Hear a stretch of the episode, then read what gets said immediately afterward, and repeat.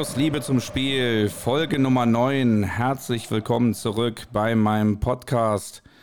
Heute mit dem Mann, der mich zum allerersten Mal überredet hat, überhaupt an einer Kicktipp-Runde mit teilzunehmen, obwohl ich da eine Trefferquote habe, die selbst im Paternoster immer im Keller landet. Dessen Fußballgeschichten, verrückte Fußballgeschichten, ein ganz, ganz gewichtiger Grund waren, dass dieser Podcast hier überhaupt erstmal ins Leben gerufen wurde. Er ist bei uns in der Hallenrunde einfach nur bekannt als Jan Dynamo. Ich begrüße recht herzlich heute Jan Geburtig.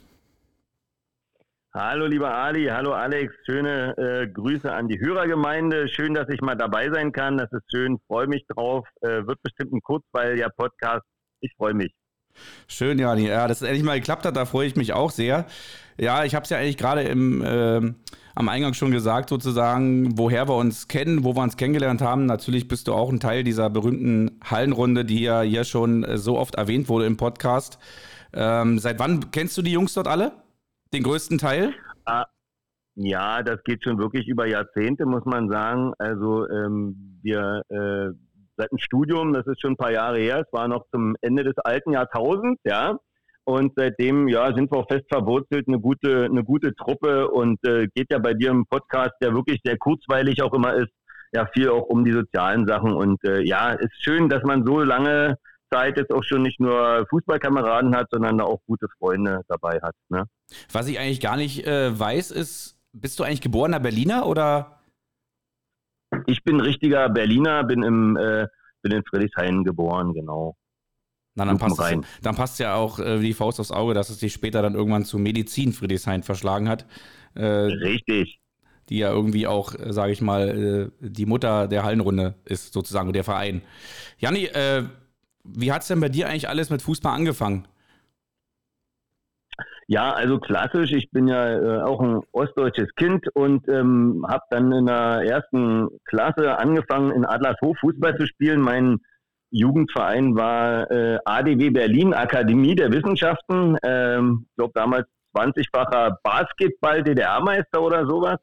Und da habe ich ähm, mit meinen Klassenkameraden gespielt. Das äh, ja, ging jahrelang so und äh, da waren kleine Abstecher dann mal zu FC äh, Treptow und äh, ein halbes Jahr hat es mich auch mal äh, zu Union Berlin verschlagen.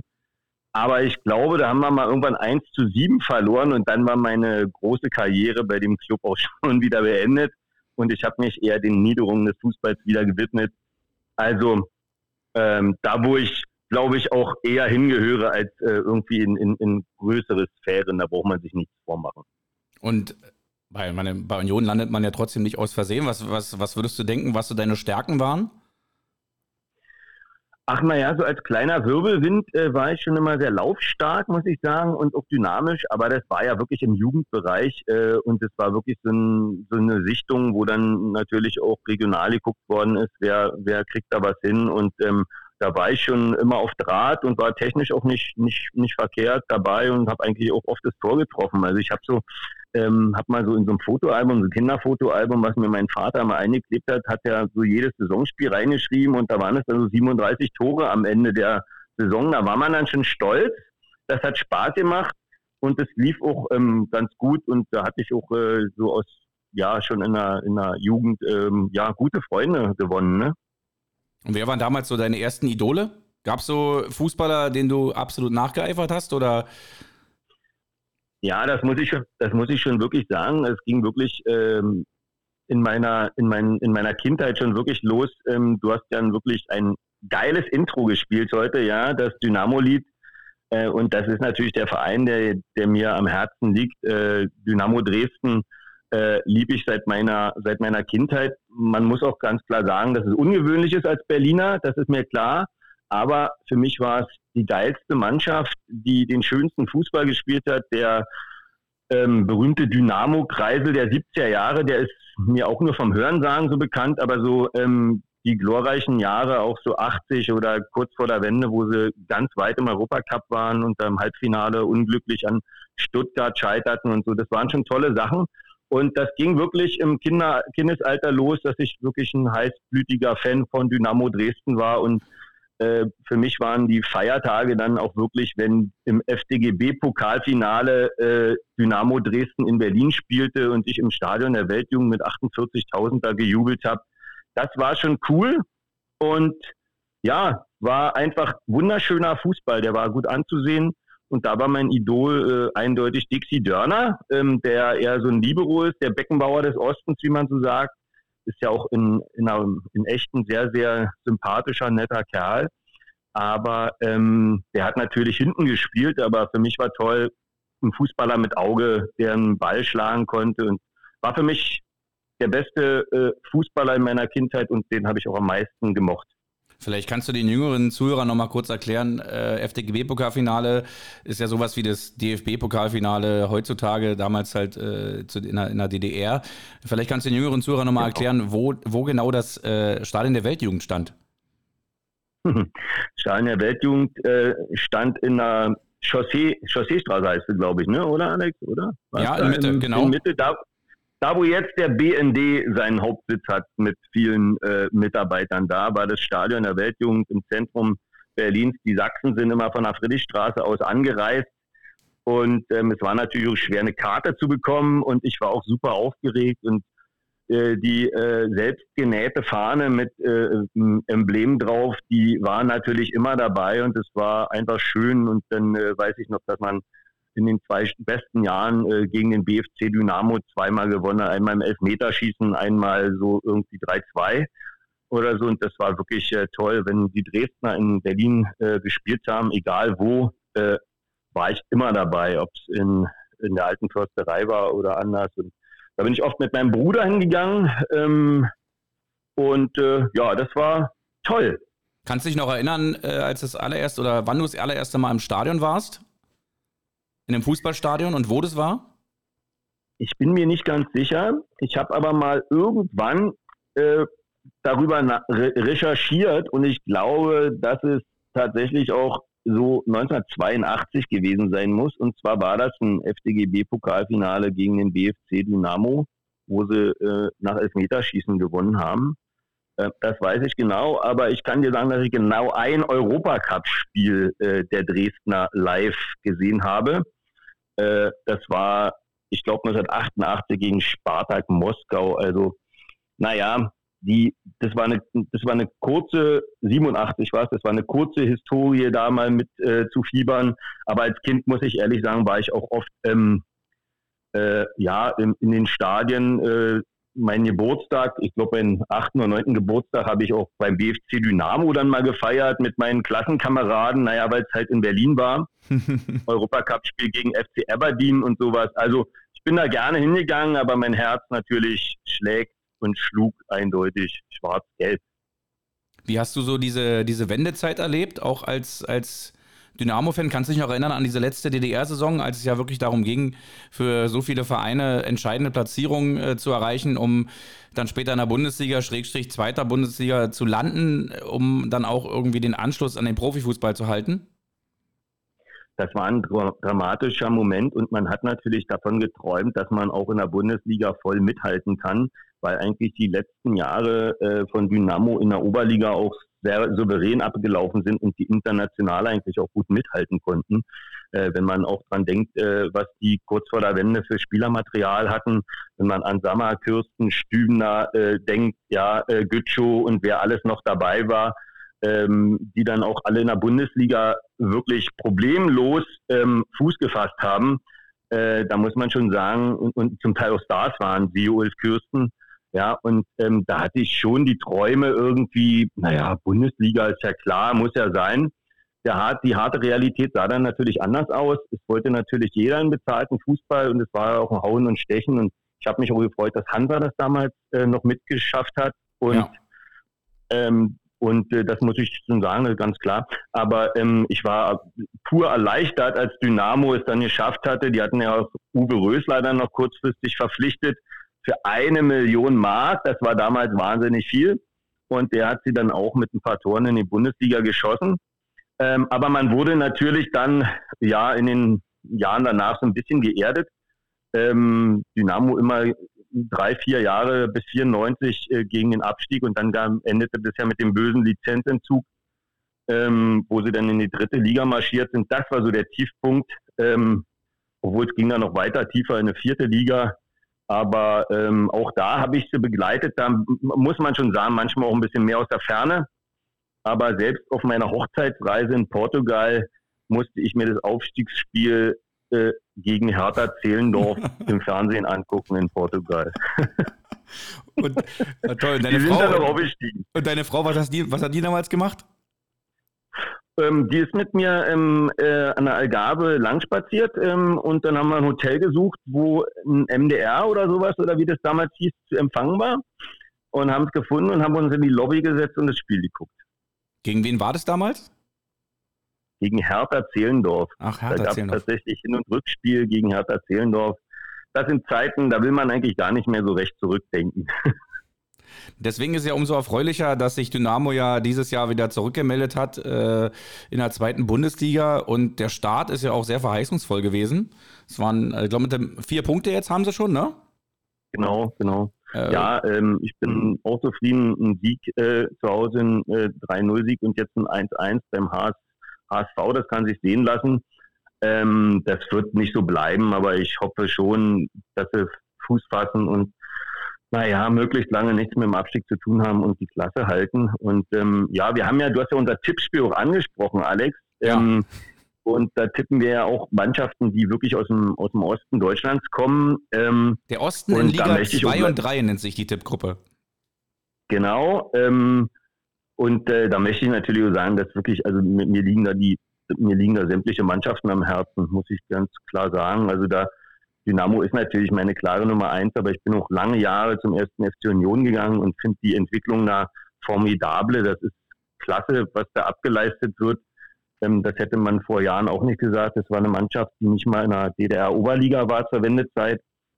Ähm, und ähm, die anderen Mannschaften genauso natürlich. Hansa Rostock wieder auch oben mit Dynamo ist auch schön. Also das ist schon eine tolle Entwicklung. Es wird aber auch aller, allerhöchste Zeit, denn man kann ja nicht äh, den ganzen Osten vom bezahlten Fußball abkoppeln und nur ja, ohne Mannschaften geht, läuft da nicht viel. Du bist ja auch, äh, wie du vorhin erzählt hast, kommst du, also du bist Fan aus einer Zeit, wo man sich seine Fanutensilien noch selber äh, genäht hat. Hast du es wirklich selber genäht oder, oder war es die Oma oder der Opa oder der Papa? Na, wenn ich mir das genäht hätte, Alex, dann wie würden meine Finger aussehen? Nein, das hat meine Mutter gemacht. Die hat schön auf dem äh, Germina-Trikot schwarz äh, gelb, was bei wichtigen Spielen bei mir auch immer vom Fernseher drapiert wird. Ich glaube in der Größe 142 oder sowas. Den Dynamo auf näher höchst selber raufgenäht. Ähm, ich wollte auch immer eine 3 auf dem Rücken noch irgendwie haben, aber das haben wir nicht hinbekommen. Warum die 3? Ähm, also das, weil das die Nummer von äh, Hans-Jürgen Dörner war. Äh, mit seinen 100 Länderspielen mein Idol, das wollte ich drauf haben, aber äh, das dazu hat es nicht gereicht. Aber das Trikot gibt es noch, das hatte auch meine kleine Tochter neulich mal an und ähm, wird immer gerne aus dem Schrank geholt. Und wann ging es so los, deine, deine Zeit, als du dann alleine losgezogen bist ins Stadion? Haben sich dann irgendwie auch Freundschaften entwickelt mit, mit anderen Dynamo-Fans? Ja, das schon. Aber äh, durch die Entfernung war es schon so, dass ich immer, ich hatte auch Kumpels hier in Berlin, mit denen hat man dann, wenn man den Führerschein hatte, äh, das war ein Fest natürlich, dass man alleine dann auch nach Dresden fahren äh, konnte. Und äh, ja, da gab es dann äh, tolle Bundesligaspiele gegen Dortmund, gegen Bayern und da waren tolle Sachen. Da war, äh, ich weiß noch, äh, gegen Eintracht Frankfurt das Spiel, wo der JJ Okocha gegen Sven Kmetsch direkt bei mir an der Eckfahne diesen Übersteiger macht, diesen wo er den, Ach, wo er den, den Ball so den, den berühmten JJ Berger. Genau, genau, wo er über sich den Gegenspieler den äh, Ball rüberzieht und das war genau zehn Meter da bei mir vor der Eckfahne. Das war schon, das war schon wirklich cool. Also war eine schöne Sache und äh, eine lustige Anekdote, weil wir auch zum internationalen Fußball äh, vorhin äh, kamen, ist mir auch noch eingefallen, als ich mein Abitur gemacht habe, da hat Dynamo Dresden im Europacup gegen den AS Rom gespielt da haben sie auch 2-0 gewonnen in Rom und 2-0 in Dresden. Rückspiel auch gewonnen. Wahnsinn, muss und man sich mal überlegen, ne? Das ja, mit Rudi, mit Rudi Völler zum Beispiel, ne? Und hier äh, so ein Typen. Also da waren wirklich äh, Conti und so, das war wirklich eine coole Mannschaft, äh, äh damals äh, AS Rom. Ich glaube, war auch ein UEFA äh, Cup Achtelfinale oder sowas. Jedenfalls habe ich mir eine, ein kleines Radio mit äh, Ohrhörer in eine Schule mitgenommen, weil das Spiel stand in, äh, war in Rom um 12 Uhr mittags. Und ähm, im Deutschunterricht, mitten im Unterricht, ähm, brüllte ich auf einmal Tor, weil ich äh, ein Tor vernommen hatte. Und da guckte mich die ganze Klasse an und die Lehrerin, weil ich hatte mich so auf den Tisch gelegt, dass man es nicht sieht. Und naja, es war eine peinliche Situation, da bin ich erstmal rausgegangen. Aber es war cool, ähm, im Unterricht da so ein Tor äh, zu bejubeln am Radio, beim Rundfunkempfänger. Aber du durftest dann in der DDR dein Studium trotzdem noch weitermachen? Oder dein Abitur? genau. Abi Abitur war es? Abitur, Abitur, Abitur. Mein Studium war erst viel später ja, ja. und äh, da bin ich dann auch zum äh, zu unserem jetzigen Fußballverein, zur Medizin dann äh, gekommen, ähm, über kleine Umwege in der Jungliga, FC Treptow und so weiter und daher auch da. Die, Jungliga, die du gerade ansprichst, die Jungliga, mhm. die du gerade ansprichst, die kenne ich glaube ich auch noch. Das war doch so eine, das war doch so eine, ja, so eine, so eine Zwischenliga zwischen äh, A-Jugend und Männerbereich. Da konntest du dann spielen, genau. wenn, du, wenn du dann noch nicht äh, irgendwie im Männerbereich warst. Die berühmte Jungliga kenne ich auch noch. Äh, und da hast du dann für Treptow gespielt. Da habe ich FC Treptow gespielt und da habe ich danach auch mal mitgekriegt, dass ich äh, gegen die Kumpels äh, gespielt habe, mit denen ich jetzt auch bei Medizin zusammenspiele, also zum Beispiel gegen Henne auch und so weiter. Da haben wir mal äh, so gesagt, ja, da haben wir gespielt gegen FC Treptow, haben wir über so ein Spiel erzählt und dann wussten wir, dass wir uns da als Gegner schon mal gegenüberstanden, ohne dass wir uns kannten. Und es reiht sich auch so ein bisschen ein in die Erzählung des Podcasts, bei dir, äh, weil so eine Sachen kamen ja auch öfter schon zum Vorschein. Hast du ja auch letzte Mal, glaube ich, erzählt, dass es schon lustig ist, die Fußballwelt, wen man dann wieder trifft oder wen man eigentlich schon kennt, aber noch nicht richtig kennengelernt hat, ne? Richtig, das stimmt.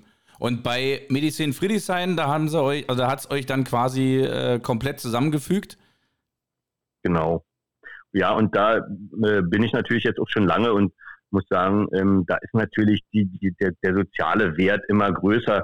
Mit abnehmender spielerischer Klasse steigt dann der Wert der dritten Halbzeit, so kann man es mal sagen. Ja, also ist schon wirklich so, ähm, dass man sich freut, seine Jungs da zu treffen und dass man die regelmäßig sieht. Ich sage immer gerne, Sport ist schon deshalb cool, weil heutzutage, wer macht denn alle 14 Tage eine Party und äh, sieht seine Kumpels oder so?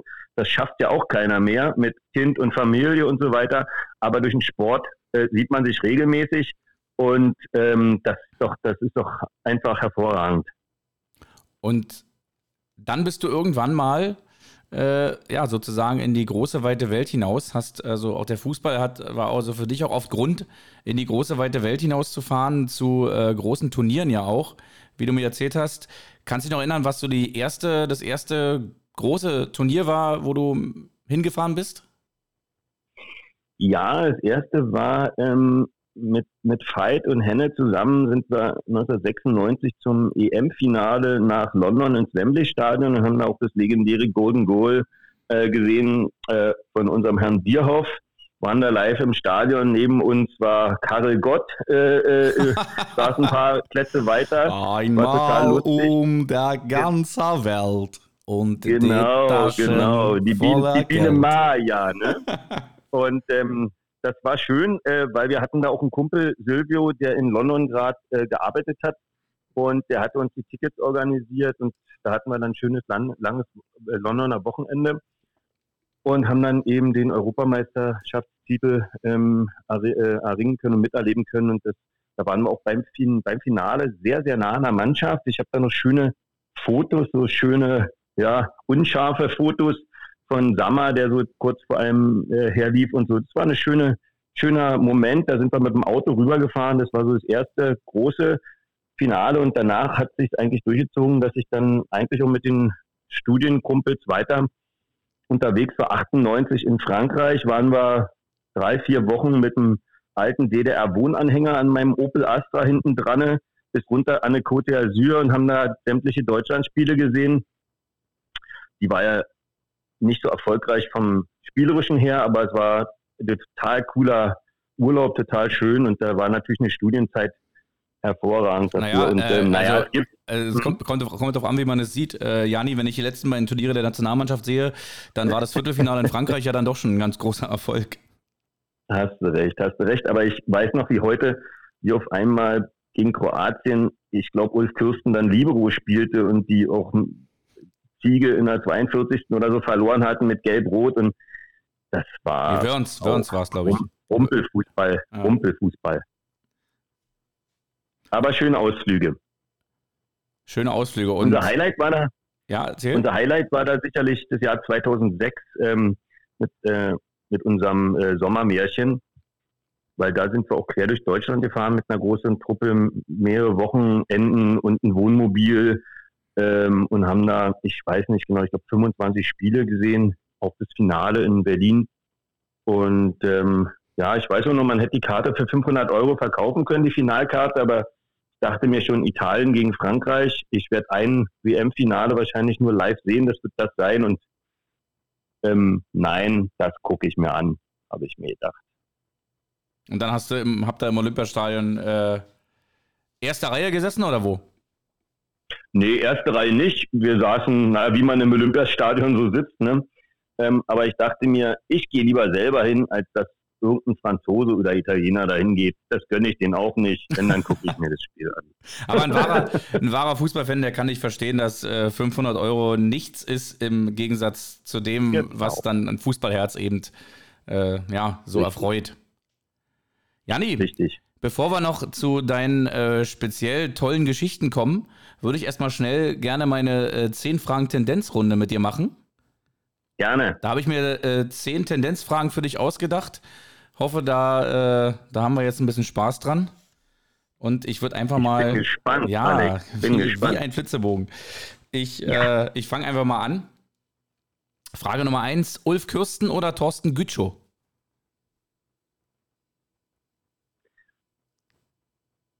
Früher Gütschow, weil er wie eine Maschine jeden Ball reingemacht hat, aber auf aufgrund der Karriere, die Ulf Kürsten im Nachgang noch gemacht hat, auch in der, in der bundesdeutschen Nationalmannschaft und bei Bayer Leverkusen doch der Schwatte, also Ulf Kürsten. Frage Nummer zwei. Ede Geier oder Uwe Neuhaus? Ich glaube, beide haben ja auch relativ, also Ede Geier ist natürlich eine Kultfigur in Dresden und Uwe Neuhaus war aber auch eine sehr erfolgreiche Zeit in Dresden gehabt. Ja, mit äh, Uwe Neuhaus habe ich mir neulich mich gerade nochmal ablichten lassen, als er mit Arminia Bielefeld in Dresden war und mit seinem Co-Trainer habe ich noch ein schönes Foto machen können, weil ich finde den äh, Typen auch menschlich ganz, ganz große Klasse, weil er so der zur Zunft der ruhigen Trainer äh, gehört, der nicht so, ähm, so ein Peter Neururer ist oder so ein Sprachrohr ist, sondern sich eher ein bisschen bescheidener zurückhält. Und ähm, ich finde schade, dass er nicht jetzt noch länger in der ersten Bundesliga ähm, äh, Trainer geblieben ist. Ich finde den toll, den Typen. Ede Geier ist ja eine andere Generation, ähm, ja, was der bei auch bei, bei Cottbus abgeliefert hat, dann, äh, das ist schon Wahnsinn. Den sieht man auch bei Dynamo auf der Tribüne mit lustigen Sprüchen sitzen oft. Ach, das kann ich nicht sagen, aber eigentlich Uwe Neuhaus. Ede Geier, da fällt mir auch noch ein, dass der ja auch DDR-Nationaltrainer war beim entscheidenden Spiel 1990 äh, Österreich gegen die DDR, als mein, mein ja. Fußballidol Toni Polster äh, Österreich nach Italien geschossen hat zur Weltmeisterschaft. Und Ede Geier genau. ja auf der Bank saß und im Nachhinein, im Jahre später ja auch rausbekommen, äh, rausgekommen ist, dass äh, genau dieses Länderspiel auch benutzt wurde, um äh, Andi Thom, Ulf Kürsten, Matthias Sammer abzuwerben nach Leverkusen. Genau. Und da habe ich da saß der Kalmund schon, da saß der Kalmund schon auf der Ersatzbank. Genau. Mhm. Und da, da habe ich nur noch einen, einen Satz von Ede Geier irgendwie in so einem Nach, äh, im Nachgang in so einem Interview mal äh, noch im Ohr, der da gesagt hat, hätte ich das gewusst, die hätten sie damals bei uns uns erschossen. Jede Geier, absoluter ja. Kult. Frage Nummer so drei. redet er noch heute. Ja, erzähl. Ja. So redet er auch noch heute, wenn man den mal auf der, auf der, auf der Tribüne da meckern hört. Äh, das ist nicht immer druckreif. Frage Nummer drei. Hallen- oder Beachvolleyball? Denn für die Sportart hast du ja auch was übrig. Mhm. Nun bin ich ja körperlich nicht so groß äh, gewachsen, spiele gerne mal ein bisschen Beachvolleyball, ähm, ja, dann aber ein bisschen altersgemäß mit einer größeren Gruppe, zwei gegen zwei, glaube ich, habe ich dann tot. Ich gucke sehr oft gerne bei den Netzhoppers in Königs ähm, erste Bundesliga Männer äh, Volleyball, da bin ich eigentlich die ganze Saison da. Ich finde es einen geilen Sport. Auch jetzt bei Olympia konnte man mal wieder tolle Spiele sich so angucken. Absolut, absolut. Cool. Ähm, du hast ja auch eine familiäre Bindung zum Beachvolleyball. Das macht einfach Spaß, äh, am Strand Volleyball zu spielen, egal ähm, jetzt wie viele. Ich finde eigentlich Beachvolleyball deshalb schön, äh, weil es für mich als normalen Spieler, nicht Leistungssportler, sondern als Freizeitspieler eine der wenigen Sachen ist, wo Männer und Frauen zusammen eine Sportart ausüben ähm, können. Davon gibt es nicht mehr so viel. Und deshalb finde ich es schön, auch mit meinen Töchtern am Strand ein bisschen Volleyball zu pritschen. Finde ich klasse. Oder wie letzte Woche mit dem Papa zur deutschen Tour genau. nach KW mal vorbeizugucken zum Beachvolleyball, wo wir uns ja beide und, auch getroffen haben. Und mit dem Ali genau ein Bier zu heben, während gerade so 20 Zentimeter äh, Regen auf die Erde fallen. Ne? Richtig. Frage Nummer vier. Berlin oder Dresden? Geht mir um die Städte. Dresden, muss ich wirklich sagen. Mhm. Ähm, ich bin ja an den Stadtrand von Berlin gezogen. Mir ist die Stadt inzwischen zu groß äh, geworden und zu hektisch. Und ich war neulich auch wieder ein paar Tage in Dresden. Die Stadt strahlt eine Ruhe aus, wenn man da am Elbufer sitzt. Ich bin hab da morgens einen Spaziergang äh, äh, gemacht, kam da mit einem in, ins Plaudern, der auch aus Berlin kam und der, der sagte auch, wie schön ist das hier im Sachsenlande. Klar, die Sprache ist gewöhnungsbedürftig, das wissen wir alle. Aber die Stadt ist ein Traum. Frage Nummer 5. Das berühmte Kurvenbier oder der Logenchampagner? Ja, natürlich sagt jetzt jeder Kurven, äh, Kurvenbier ähm, und denkt, ja, wer richtig Fußballer ist, das ist schon toll. Aber ich genieße das inzwischen auch mal, äh, wenn man eine Chance hat, da irgendwie mal einen Sitzplatz zu haben und ein bisschen bewirtet zu werden, wenn mal so eine Chance besteht. Ich finde das auch nicht schlecht zu dem man da auch äh, super geile Plätze hat. In Dresden sitzt man da noch drei Meter vom, von der, hinter der Spielerbank. Man kriegt jedes Gespräch mit, jede Auswechslung und man ist da genauso voll dabei. Ähm, hat beides einen Charme. Man kann das ja wechseln. Frage Nummer 6. Matthias Sammer oder Hans-Uwe Pilz? Ja, doch, Matthias Sammer muss ich schon sagen. Äh, der ist schon von seiner Entwicklung her natürlich auch noch länger dann im Geschäft gewesen und auch, äh, ja, weil er in der Bundesliga dann noch beim BVB einfach mal durchgestartet hat und in der Nationalmannschaft viel gemacht hat, doch schon Matze Sammer. Frage Nummer sieben. Und da kommen wir jetzt, da kratzen wir jetzt schon mal so ein bisschen die Verrücktheit an, äh, beziehungsweise äh, ja auch so, äh, wie Jani halt ist. Ähm, The Cure oder Deepish Mode? Was denkst du, Alex? Na, ich denke eher Deepish Mode. Ja, und, absolut. Und, äh, und äh, du wirst ja wissen, worauf ich hinausziele. Es gab 1988 in der DDR, das muss man sich mal vorstellen, äh, gab es das einzige Konzert, das Deepish Mode natürlich äh, in der DDR gespielt hat, weil eigentlich war das ja unerreichbar für, jede, für jeden Jugendlichen in der DDR überhaupt mal Deepish Mode live zu sehen. Ich glaube, es war ja schon was Besonderes, wenn man Poster von denen an der Wand hatte. Und dann gab es 1988 in der äh, Werner Seenbinder Halle ich glaube, 3000 genau. zugelassene Zuschauer, äh, ich sag mal auch auserwählte Zuschauer. Und äh, Jani war natürlich eigentlich äh, von der äh, Staatsführung nicht vorgesehen, äh, dass er dahin sollte, aber. Aber natürlich, Jani war heiß auf Diepe Mode. Das war eine geile Band, die fanden wir alle cool. Es sind Leute aus Sachsen gekommen, die haben ihr Moped getauscht gegen, gegen Diepe Mode-Karten und haben versucht, äh, für ein paar hundert Westmark da reinzukommen. Das war eine einmalige Chance und ähm, eine Karte kostete übrigens 14 Mark 95 plus 5 Pfennig Kulturbeitrag. Und mein ähm, Klassenkamerad Stefan, der ein guter FDJler war, hat eine äh, Karte davon bekommen. Und ich so, Stefan, ich muss mir die mal ausborgen. Ja, was habe ich gemacht? Ich habe mir eine Karte selber gemalt. Ich habe sie abgepaust. Ich habe ja keine Kopierer zu der Zeit. Ich habe mir ein farbiges Papier besorgt und mit einem Fasermaler äh, am, am Balkonfenster, ich würde mal sagen, so drei, vier Stunden investiert und fein säuberlich ähm, FDJ Jugendkonzert hingeschrieben ähm, und fand die Karte auch gelungen und bin dann mit meinem Kumpel Stefan da hingegangen und bin auch, glaube ich, vier Kontrollen durchgekommen und hatte dann das Diepisch Mode Konzert und es war das geilste Konzert natürlich, was man sich vorstellen konnte bis dahin. Ich hatte es auch in meiner Klasse erzählt ähm, und die Karte mal gezeigt und ich glaube, drei oder vier Mädels haben es auch probiert, die wurden alle rausgekascht. Aber die haben wahrscheinlich nicht so malerische Fähigkeiten gehabt. Wie, wie alt warst du damals? 17. 17. Überleg mal, 17 Jahre und ich meine, was man heutzutage, ich meine, ich jetzt in dem Alter, also gut, als ich, als die Wende war, war ich gerade elf Jahre alt. Aber was man heute so über die DDR weiß, auch mit Stadtsicherheit, und die war ja da sicherlich auch vor Ort, um äh, genau zu gucken, wer da hingeht. Und der 17-jährige Jani macht sich einfach mal null eine Platte und, und rennt da mit einer abgeposten ja. Karte hin. Ich meine, ich, ich, weiß nicht, was sie jetzt im schlimmsten Fall hätten sie dich erwischt, jetzt getan hätten, aber äh, das ist auf jeden Fall eine naja, absolut absolut geile war Nummer. Ja ein Riesenchaos, da waren ja auch so viele Fans und so weiter.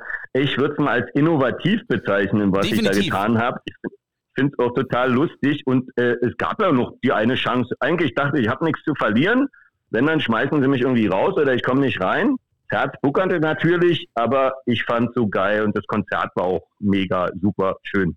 Ich glaube, dass, dass man dann noch mal dieses Konzert oder wenn man auch drin ist, dass man es dann noch also ist jetzt nur eine Einbildung von mir, aber äh, dass man es dann noch intensiver wahrnimmt, weil man eben äh, weiß, wie man hier reingekommen ist und dass man eigentlich hier nicht sein dürfte und äh, also Wahnsinn. Diebisch Mode. Ähm, Definitiv geht dir da einer ab. Definitiv. Absolut. Und, und Diebisch Mode bis heute, äh, aber das gilt auch für The Cure, für mich absolut zeitlose Musik. Ähm, und die kann man sich auch noch in 10, 20 Jahren anhören. Kommen wir mal zur Frage Nummer 8, Jani.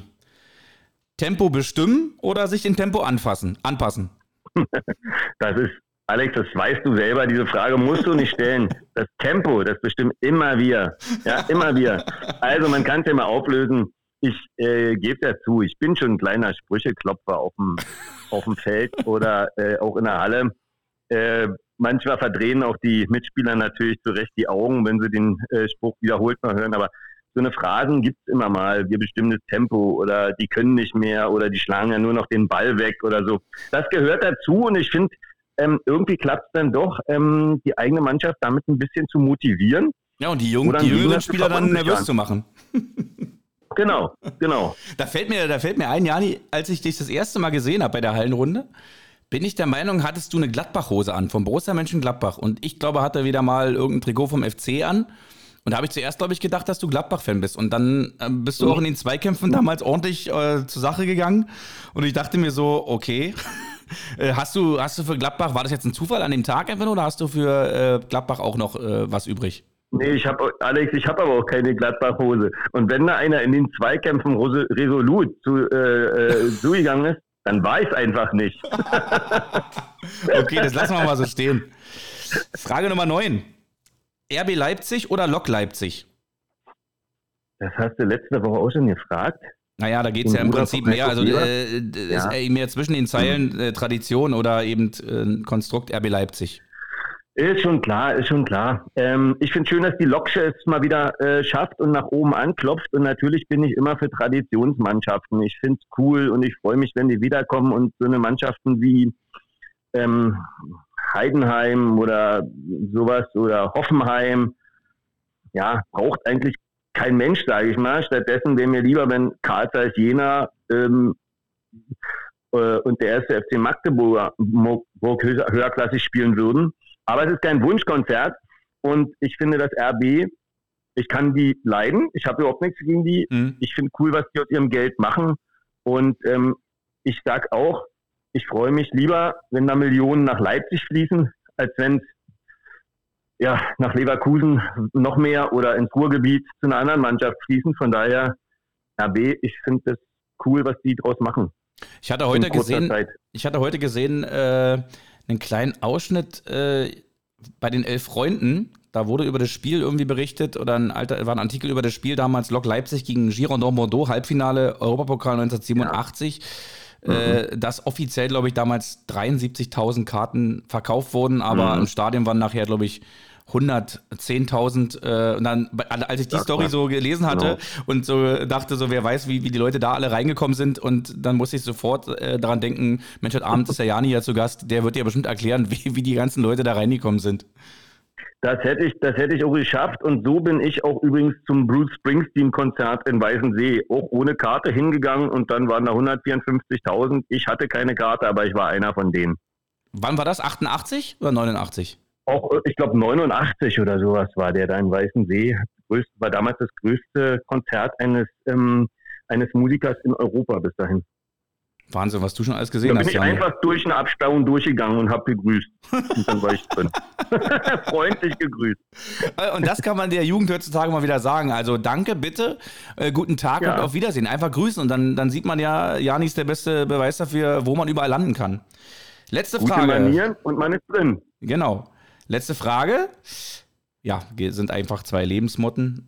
Mot, sagt man Lebensmotten? Nee, Lebens, Lebensmottos. Sagt Definitiv man. nicht Mottos, war, oder? Ja, richtig. Mottos. Äh, frech kommt weiter oder der Klügere gibt nach? nee, frech kommt weiter ist schon auch mein Motto, muss ich schon sagen. Äh, manchmal wäre der Klügere äh, gibt nach auch nicht, also nachgeben wäre auch manchmal ein bisschen besser, aber so ein Keckerspruch, ähm, der kann eigentlich auch äh, ein bisschen, äh, ja, ein bisschen was an Schafe rausnehmen. Ich finde das lustig, wenn man, wenn man äh, das Leben nicht so bierernst nehmen muss, sondern auch mal irgendwie einen lustigen Spruch zu einem anderen Kumpel oder zu jemandem machen kann. Dann sind wir durch mit der Tendenzfragenrunde, Jani. Äh, du hast mir im Vorfeld auf die Sendung mal ein paar schöne äh, Bilder von dir geschickt aus der Vergangenheit. Und dann war auf zwei, genau. drei Fotos, ja, äh, ein, ein Foto äh, auf jeden Fall habe ich gleich auch äh, ein, ein, ja, Idol wäre jetzt vielleicht zu viel gesagt, aber auch ein riesen Fußballer und eine riesen äh, Gestalt im deutschen Fußball, Guido Buchwald.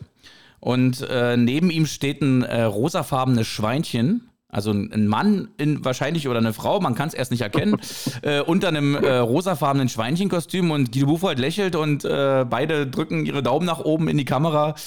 Äh, ja, äh, da hat sich ja irgendwann bei dir mal so eine äh, Geschichte verselbstständigt, aber ähm, ich würde gerne mal einfach von dir hören, wie hat denn das alles angefangen? berichte uns doch mal vom berühmten Glücksschwein der deutschen Nationalmannschaft. Ja, es war, war wirklich kurios. Als wir 2006 zur WM äh, losgefahren sind, äh, haben wir gesagt, Mensch, wir müssen auch irgendwie was Originelles machen und ähm, ja, nicht einfach nur so ins Stadion gehen. Und ähm, unser Kumpel Veit hatte da so ein, ähm, so ein Faschingskostüm, ein rosa Schwein war das Einzige, was wir hatten. Und wir, was wollen wir mit so einem Schweinekostüm? Haben wir vorne ein Schildchen ran gemacht, viel Glück und so ein äh, Glücksmotto daran geschrieben und äh, dann ähm, haben wir ausgelost in München beim ersten Spiel gegen Costa Rica, wer das Ding anzieht, wo wir 4-2 gewonnen haben. Das Eröffnungsspiel äh, 2006 bei unserem Sommermärchen. Im Sommer wohlgemerkt, ne? Sommermärchen so ein Kostüm. Genau, ein dickes Kostüm und Sommermärchen. Ihr wisst ja noch, es war warm. Es war auch sehr warm, weil ich hatte das Kostüm dann an und bin da als Schwein reinmarschiert. Aber allein der Weg, wer weiß, wie weit der Weg vom Parkplatz zur Allianz Arena ist, der weiß, dass das lange gedauert hat und mal viele Menschen aus anderen Ländern kennengelernt hatten, weil die wollen alle mit einem Foto haben. Nur weil man so ein Schweinekostüm anhat. Es war so lustig. Ja. Und das nahm so eine Eigendynamik an während der gesamten WM. Also in, bei einem anderen Spiel stand ich dann in Dortmund vor der Kurve, wo sonst die 25.000 stehen und habe einfach mal, ich wollte mir ein Bier holen, hatte das Schweinekostüm an und habe eine Laola nur mal so einen Arm hochgemacht und dann haben alle mitgemacht und auf einmal war es so eine Eigendynamik und ich machte dann eine Laola-Welle vor dem Spiel.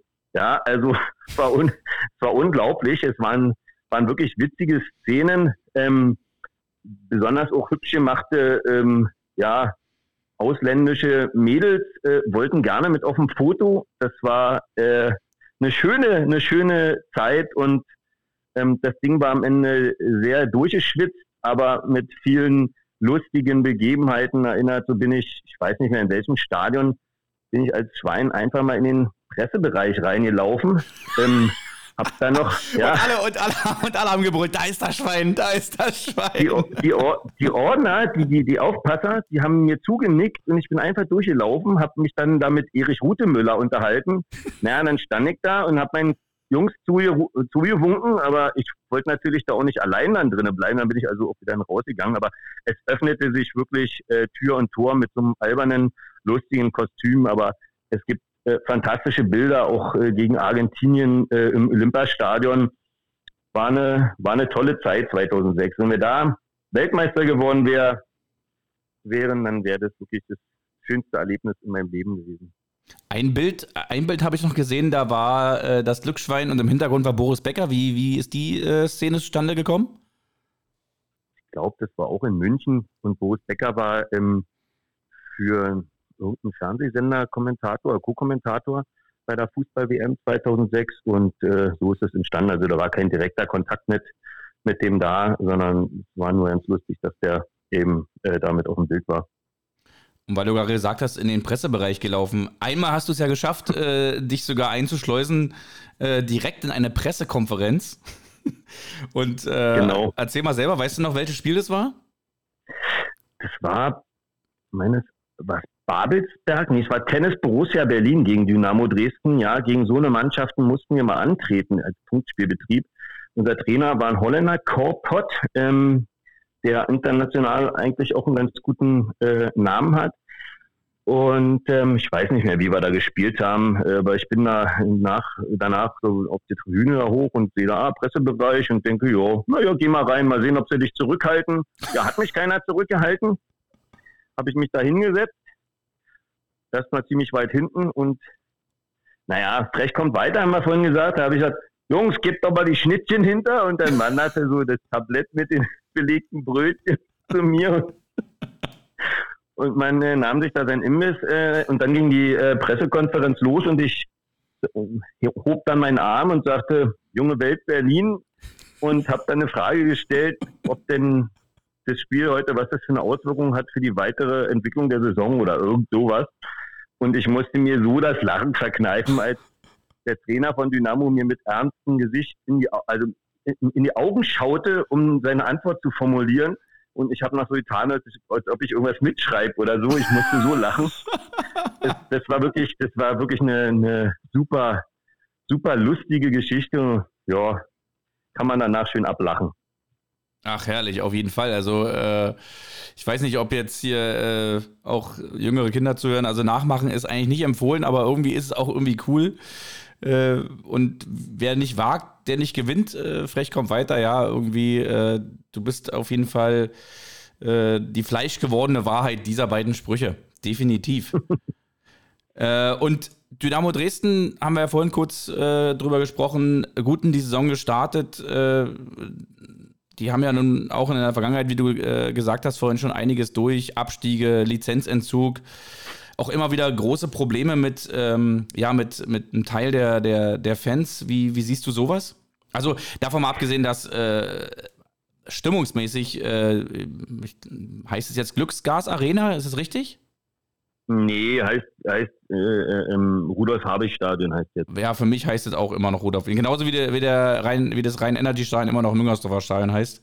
Ja, für äh, mich heißt es noch eher Dynamo Stadion.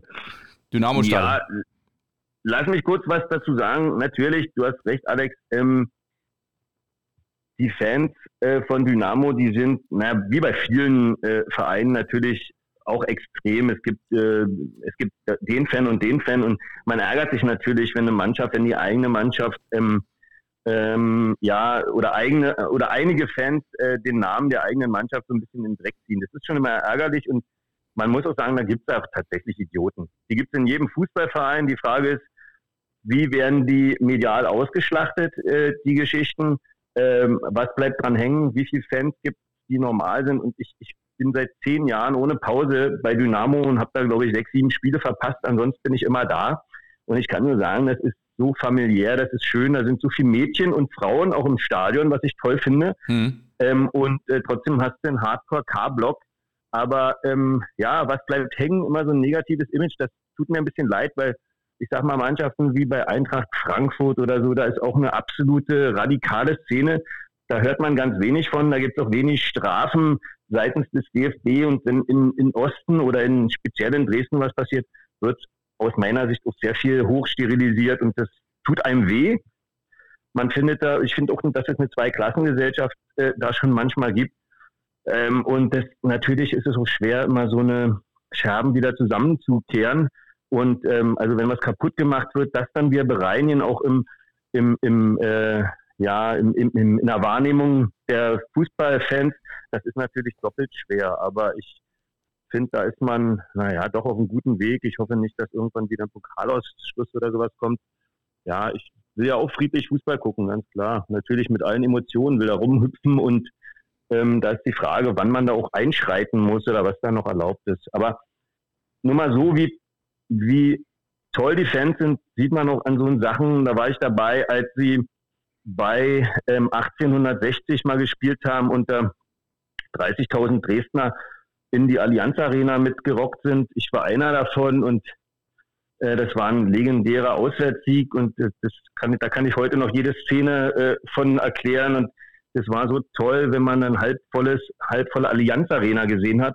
War die erste Mannschaft, die in der Allianz Arena gewonnen hat, war Dynamo Dresden. Mhm.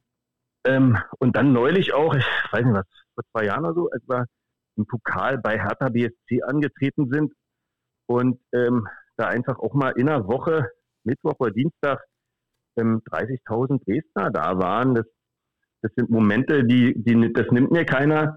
Und ähm, beim HSV haben wir gespielt, da war ich an einem Montagabend da, da waren 9000 Dresdner und die haben nach Ostdeutschland skandiert. Das ist schon, das sind schon tolle Momente und ähm, ja, ich finde, da sollte man auch die Fans ein bisschen fair betrachten und äh, ja, natürlich müssen die auch vernünftig sein.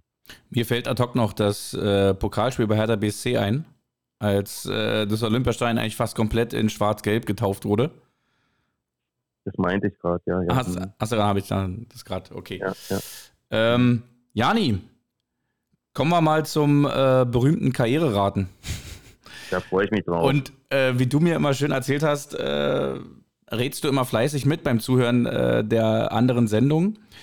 Äh, mhm. Also zumindest bei den anderen Sendungen, die bisher alle waren, dass du da immer dich drauf gefreut hast. Und jetzt bist du selber in der Pflicht. Und du darfst mir auch gleich den ersten, äh, ja, den ersten Spieler abfragen, also mich quasi abfragen, weil du fängst an, du bist der Gast. Ich fange an, Alex. Okay, pass auf, es wird schwer für dich. Ganz, ganz schwer. Ja, das äh, vermute ich auch. also, es geht los. Chemie Leipzig. Oh. Lok, Lok Leipzig. Hm? Dynamo Dresden. Hm? Bayer Leverkusen. Werder Bremen, Fortuna Köln, Wattenscheid 09. Heiko Scholz. Toll. Richtig? Ja, sehr gut. Oh. Meine Grafik, meine, ja, hast du geil rausbekommen, hast du geil rausbekommen. Geil. Okay. Klasse. Der, der, übrigens der derzeitige Co-Trainer bei Dynamo Dresden. Ich habe neulich in der alten Försterei mit ihm ein Foto gemacht mit so einer mit so einer Mecke auf dem Kopf. Der ist neulich mit einer Simson ins, ins äh, Trainingslager bei Dynamo Dresden äh, reingefahren. Äh, das war total lustig. Und man muss sagen, äh, einer, der für die Ostnationalmannschaft äh, Länderspiele gemacht hat und auch für die bundesdeutsche Mannschaft ein. Hm? Das stimmt. So, kommen wir mal zu meinem ersten Spieler für dich, Jani. Ich bin gespannt.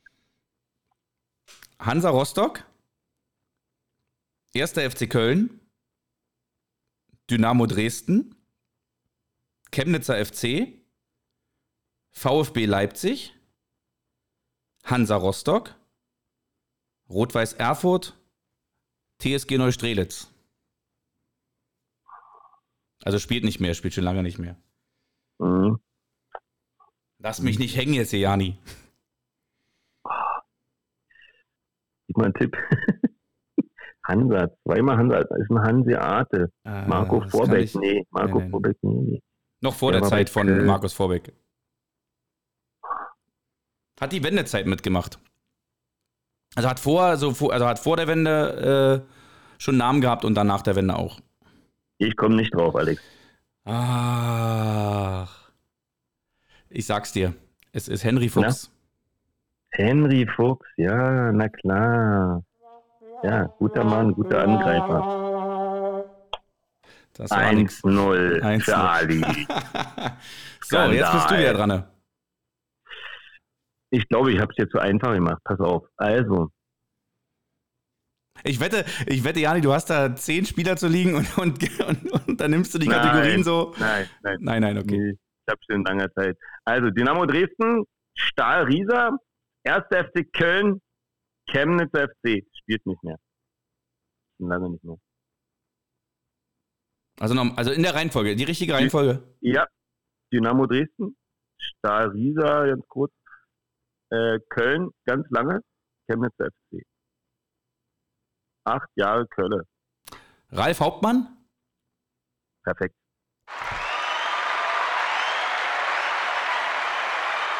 Ist der gut, der Mann. Ist Super. der gut, der Und sein. Sohn, sein Sohn wurde jetzt aussortiert. Der hat ja auch noch genau, beim FC gespielt. Der auch bei genau, Dresden, der, bei Dresden eine sehr erfolgreiche genau, Saison hatte. Ne? Dynamo ja. Niklas Hauptmann. Hm. Niklas Hauptmann, genau. Der ist der Vorname gerade nicht eingefallen. So, dann kommen wir mal äh, zum zweiten Spieler für dich. Hertha Zehlendorf, FC Bayern München, AC Mailand. Siege. Wer? Christian Siege. Mensch, Jani, der erste Punkt. der Berliner. Der Berliner mit der reinen Haut. Richtig, ja. So. Also der hätte, der hätte damals jede Klerasil-Werbung mitmachen können, definitiv. Absolut, die hätten alle genommen, ja. Ähm, ein Spieler, der noch aktiv ist. Okay. 1860, zweite Mannschaft, Sandhausen, Vienna FC, Admira Wacker Mödling, Austria Wien, Stade Rennes, 1. FC Köln, Union Berlin, Sturm Graz, Philipp Hosina. FC und Dynamo Dresden. Perfekt. Philipp Hosina. Oh. Oder Ho Hosina sagt man, glaube ich, ne? Hosina. Hm? Hosina. Du Gottfaser auf Spieler raten, du. ja, das, ist, das war reiner, also Zufall, denn, also ja, heute habe ich wahrscheinlich, also dann passt es einfach, dann wusste ich die Spieler einfach. Ich habe auch einen schönen, habe auch ein bisschen Kölner Hintergrund gesucht, habe echt überlegt, wer hat ein bisschen äh, Kölner und Dresdner Lokalkolorit, weil ich dachte, komm, soll ja auch Spaß machen. So, lass mich auch nochmal. Ja, jetzt du und also den Spieler, also ich habe, auf den bin ich vorhin noch gekommen und da habe ich gedacht, das ist ja geil irgendwie und den, den frage ich äh, Jani auf jeden Fall ab. Deswegen das Beste kommt zum Schluss. Äh, jetzt bin ich wirklich mal gespannt, ob du auf den kommst. Aber ich traue es dir auf jeden Fall zu. IFK Göteborg, Empoli, FC Bayern München, AS Cannes, IFK Göteborg, Reggiana, Betis Sevilla, Dynamo Dresden, Eintracht Frankfurt, IFK Göteborg. Fuck, Mann. Es waren jetzt einige Stationen, ja. Also ich glaube, zu der Zeit, mhm. der spielt nicht mehr, deswegen denke ich, zu der, zu der Zeit, wo der äh, Spieler gespielt hat, gab es noch nicht so diese Beraterszene. Sonst hätte ich gesagt, hat der mhm. einen super Berater, der auf jeden Fall äh, hm. einen sehr guten Job macht. Wie heißt er denn? Wie heißt er denn? Nee, ein Stürmer ist es. Richtig, da ist, oh, es wird ein heiß. Es wird heiß. Ein langer, blonder Stürmer, wie heißt er? Warte. Der war gut. Hat nicht so viel Tore geschossen bei uns. Ich kann nicht sagen, wann er bei euch gespielt hat. Also das weiß ich, glaube ich, noch. Johnny Ekström. Richtig. Ah, oh, cool. Sehr geil, Jani. Oh, meine Fest meine Festplatte hat gerade geraucht, aber bin ich stolz, dass ich rausgekriegt habe. Ja, das stimmt. Naja, Vor allen Dingen, weil der auch so viele Stationen hat ne? und man erstmal so über Empoli Bayern ja. kann und dann irgendwie dieser Switch wieder zurück zu Dresden, Frankfurt. Johnny Ekström, ja. Ich habe zum Beispiel gar nicht auf dem Plan gehabt, dass der damals von Dynamo Dresden... 2 zu 3 verloren gegen dich, Alex, aber Auswärtstore zählen ja doppelt, äh, deshalb habe ich 4 zu 3 gewonnen. Ah, siehst du. Frech kommt weiter. Auch, auch das hat der Jani wieder gedreht. Schön. Ja, Jani, ähm, ja, zu, zum Abschluss kann ich einfach nur noch fragen, äh, wie wünschst du dir den Fußball in der Zukunft oder was wünschst du dir äh, in der Zukunft vom Fußball? Hm. Ja, ist ja immer so Thema, auch so ein bisschen die, die, die, die Entwicklung vom, äh, vom Fußball, die kann man nicht aufhalten. Also auch klar, dass äh, auch immer mehr mit, ähm, ja, mit Kommerz zu tun haben wird ich glaube, bei uns in Deutschland geht es noch. Ich finde auch das System von einer, von, von, von einer Fernsehgeldverteilung bei uns noch einigermaßen okay. Ähm, da haben ja auch viele eine andere Meinung zu.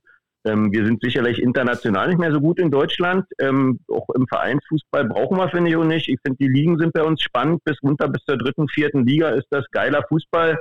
Ähm, mich interessiert die Champions League eigentlich fast gar nicht mehr. Ich finde cool, dass wir, ich sage wirklich wir als Fußballfans sowas noch machen können, wie neulich die ähm, Abwahl der, ähm, wie hieß denn das Ding hier, die neue Champions League. Ah, die Super League. Ähm, die Super League. Mhm. Ich finde es schön, dass da ähm, Fans sich so zusammengetan haben, dass sowas gestoppt werden konnte, was ich eigentlich heutzutage gar nicht mehr für möglich gehalten habe. Und vielleicht ist auch so ein bisschen die Warnung zu hören, dass letztlich wir nicht nur Konsumenten sind, sondern Fans. Und ja, ich freue mich trotzdem, wenn meine Mannschaft so hoch wie möglich spielt, auch wenn da natürlich immer mehr Kommerz mit dranhängt. Ähm, das, das ist leider so. Aber mir ist auch wichtig, dass bei uns, bei unseren AK40, das Bier nach dem Fußball noch genauso schmeckt wie vor Jahren. Ja, äh, da wirst du schon für sorgen, Jani, dass das so ist. ich äh, bedanke mich bei dir. Es war auf jeden Fall äh, eine sehr, sehr schöne, knappe Stunde. Und äh, hoffe, wir sehen uns bald wieder in der Halle. Mal gucken, äh, mein Knie, das äh, zwickt noch ein bisschen, das wird noch ein bisschen dauern, aber vielleicht sehen wir uns ja auch wieder mal beim Beachvolleyball irgendwo, wenn du mit deinem Papa unterwegs bist. auch eine schöne Nummer, fand ich, euch beide da zu sehen. und bleib schön gesund, Jani. Und wir sehen uns ja, auf den Fußballplätzen dieser Stadt. Sehr schön, Alex. Mir hat ganz viel Spaß gemacht. Ich wünsche dir auch weiterhin äh, tolle Podcast-Gäste und immer kurzweilige Unterhaltung und hoffe auch, dass wir uns demnächst mit einem Ball am Fuß in die Augen gucken können. Ja? Alles danke, klar. Danke, dass ich hier sein konnte. Vielen Dank. Ich danke dir. Tschüss. Tschüss, Alex.